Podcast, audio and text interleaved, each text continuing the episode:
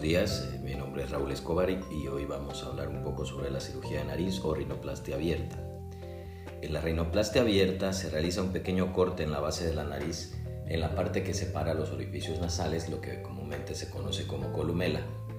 Y a continuación de esta se levanta la piel, lo que permite al cirujano ver perfectamente la zona que está siendo operada y acceder directamente al hueso y al cartílago con mucha mayor facilidad y naturalidad.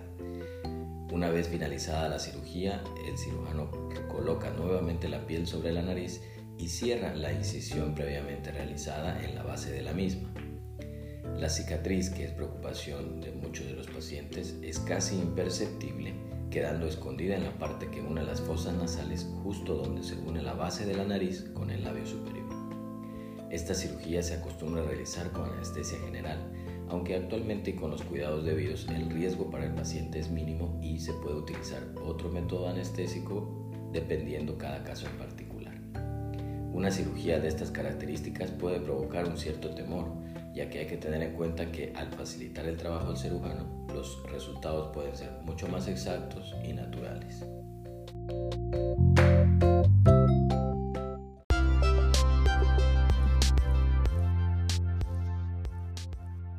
Hola, soy el Dr. Raúl Escobar y en esta oportunidad hablaremos de algunos tips para evitar un resultado no deseado en la cirugía de nariz. Número 1.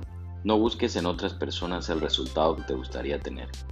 Es muy común encontrar en la consulta pacientes que acuden con recortes de periódicos o fotografías de otros pacientes operados en los cuales ellos quieren reflejar el resultado de su cirugía.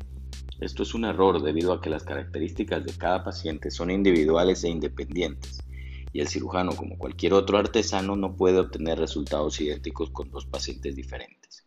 El paciente debe ser consciente de las características propias que posee y la limitación de los cambios para dichas características.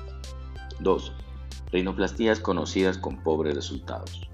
Muchos pacientes conocen a otras personas que han tenido o conocen a alguien que tuvo una cirugía de nariz previa y que no le gustó el resultado.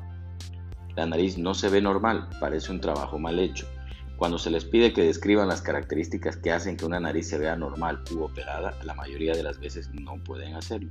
Solo pueden reconocer la forma general de la nariz como buena o mala, pero no pueden decir exactamente dónde radica la diferencia. Ese es un punto importante que deben tener los pacientes antes de acudir a un cirujano acreditado. 3. El paciente debe estar seguro de cuáles son sus incomodidades y cuáles son sus expectativas. El paciente debe tener una idea clara de cuáles son los aspectos que desea modificar en su nariz. No debe dejarle esta tarea al cirujano puesto que dicho resultado probablemente no reflejará la satisfacción del paciente. Una nariz atractiva para el cirujano no siempre es una nariz atractiva para el paciente o viceversa.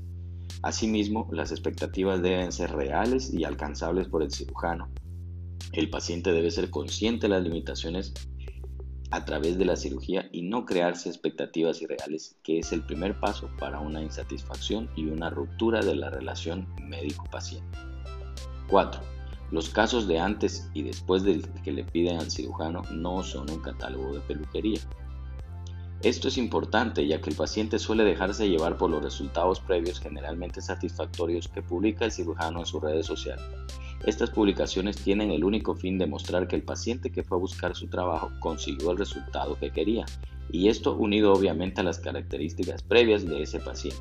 El consejo está en que el paciente debe analizarse previamente y volver al punto anterior en el que hablábamos de las expectativas y de las incomodidades. 5. Respetar el deseo del paciente es imperativo para conducirlo a un resultado satisfactorio. Muchos pacientes han sido evaluados tanto para cirugías primarias como secundarias. Aquellos que estarían evaluados para una cirugía secundaria es porque no estuvieron contentos con su cirugía anterior, seguramente el resultado era diferente de lo que imaginaban o querían. No se discutió en el preoperatorio con las ilustraciones adecuadas, el cirujano dijo algo como déjemelo a mí y yo sé lo que le conviene. Y esto es el primer paso para una insatisfacción o un resultado no deseado.